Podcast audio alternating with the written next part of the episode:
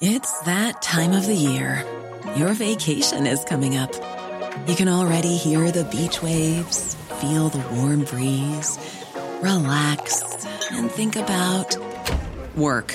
You really, really want it all to work out while you're away. Monday.com gives you and the team that peace of mind. When all work is on one platform and everyone's in sync, things just flow wherever you are. Tap the banner to go to Monday.com.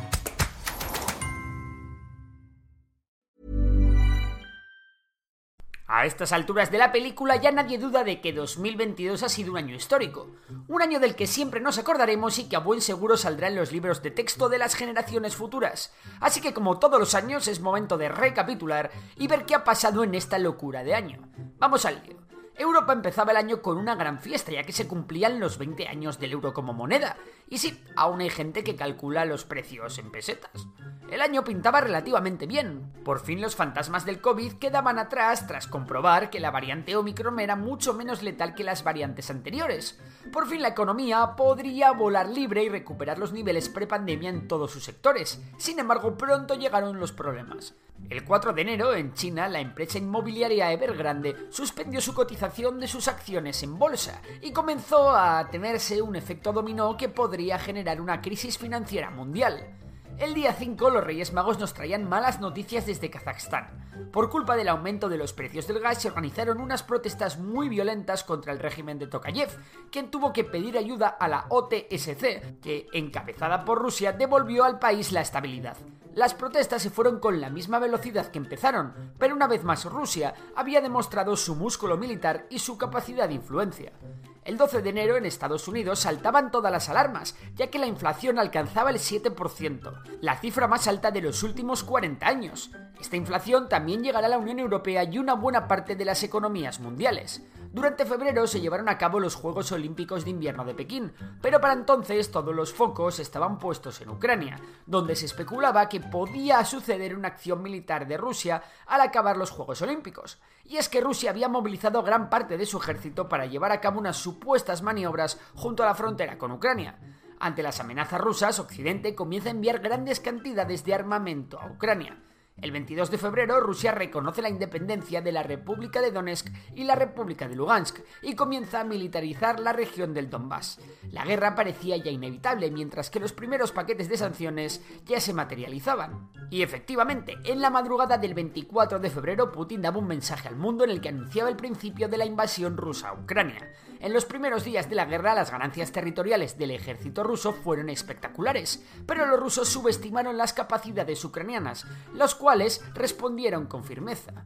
Y aunque algunas unidades rusas llegaron a los arrabales de Kiev y Kharkov, ambas ciudades resistieron.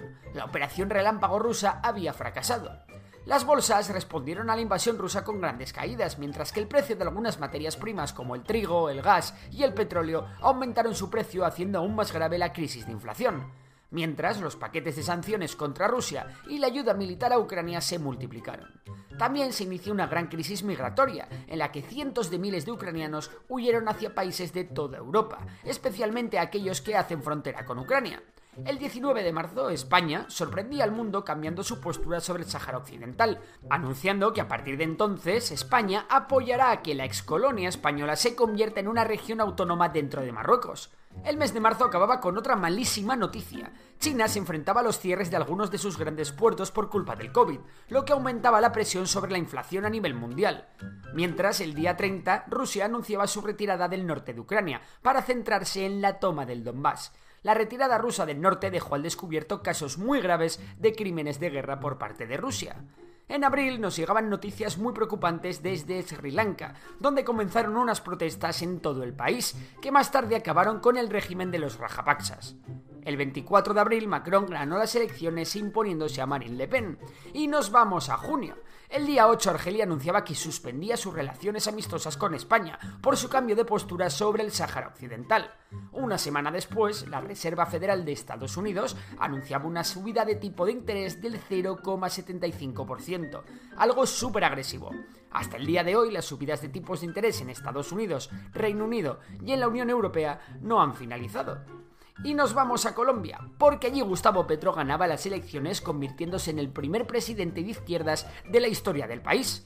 El 23 de junio, Ucrania y Moldavia reciben el estatus de candidatos a la Unión Europea, pero lo importante sucederá el día 29 en Madrid. Y es que la capital española albergaba la cumbre de la OTAN, de donde salió la nueva estrategia de la organización y donde se anunció que Finlandia y Suecia entrarían en la alianza.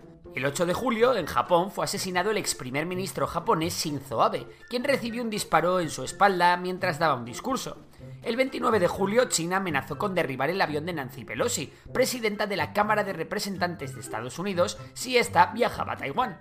No obstante, finalmente el viaje se llevó a cabo sin incidentes.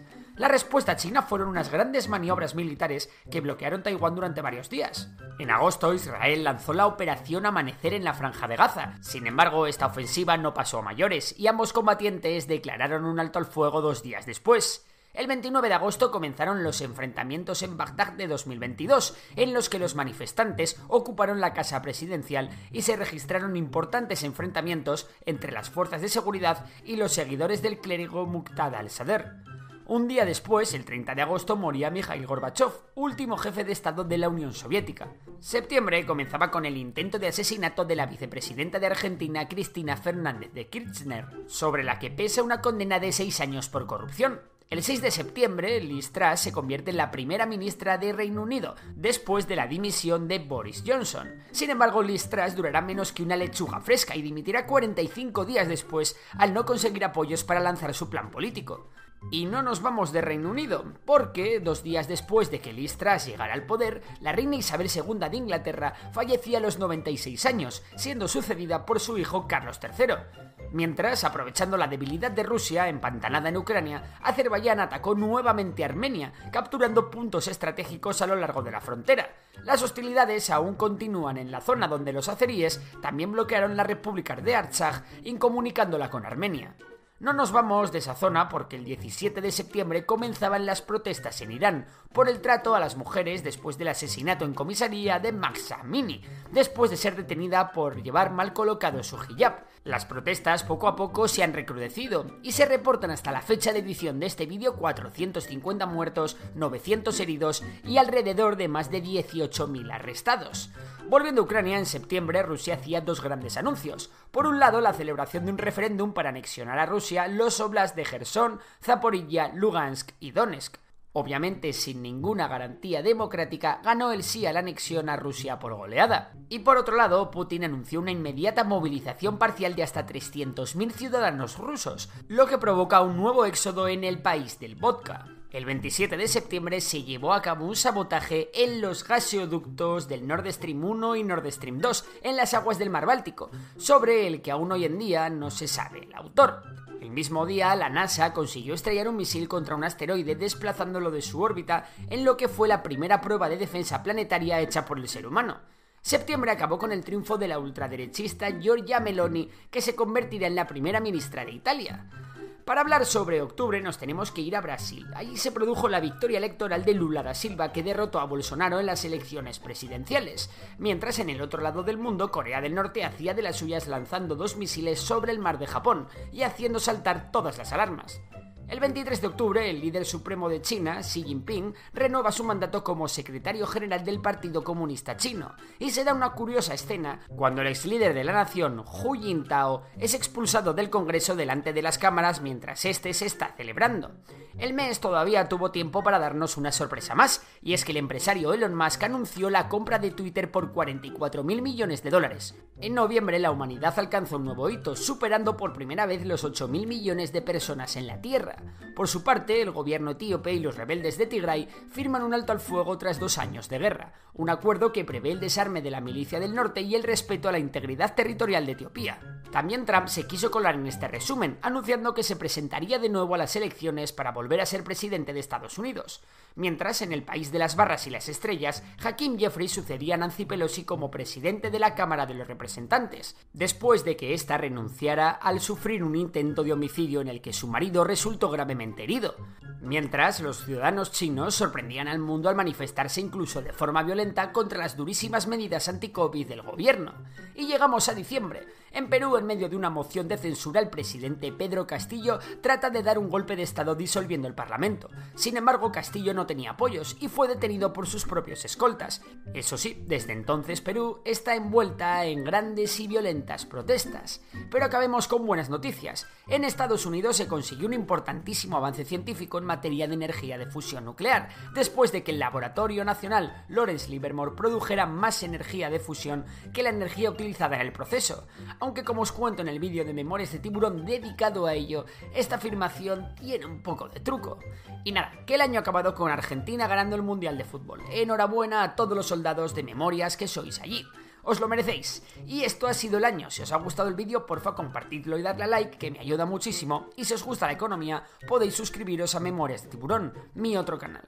Por lo demás, un saludo y hasta la próxima. Ever catch yourself eating the same flavorless dinner three days in a row? Dreaming of something better? Well, HelloFresh is your guilt-free dream come true, baby. It's me, Kiki Palmer. Let's wake up those taste buds with hot, juicy pecan-crusted chicken or garlic butter shrimp scampi. Mm. Hello Fresh. Stop dreaming of all the delicious possibilities and dig in at HelloFresh.com. Let's get this dinner party started.